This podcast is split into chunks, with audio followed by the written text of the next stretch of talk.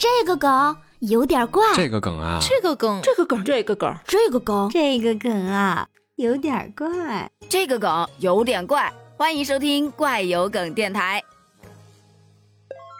我跟你讲啊，最近这个社交平台上突然多了很多的美食博主，他们每天都换着花样的给你去晒各种各样的美食，而且他们的地点全部都是在奥运村食堂。这一个个的外国选手都把中国的素食美食研究了个透啊！再加上正值春节，网友们就调侃：“每逢佳节胖三斤。”这句话是不分国界的呀！不不不，你错了，他们回去的时候至少胖个十斤啊！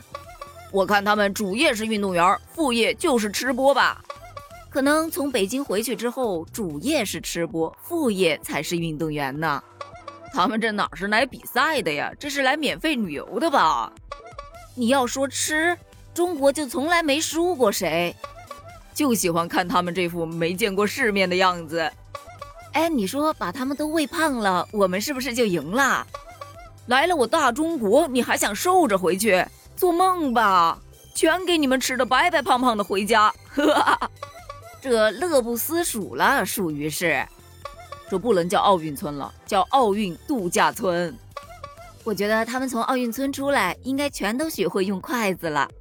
难怪我今天看跳台滑雪都跳得不怎么稳呢，原来是吃多了呀。我想对视频当中那个用筷子吃水果的小姐姐说，水果可以不用筷子的。我想对视频中吃葡萄的那位小姐姐说，吃葡萄是要吐葡萄皮的。你还别说啊，他们比赛完回国，还真有可能一个个都变成了胖墩墩。关于这件事儿，你怎么看？评论区留言哦，拜拜。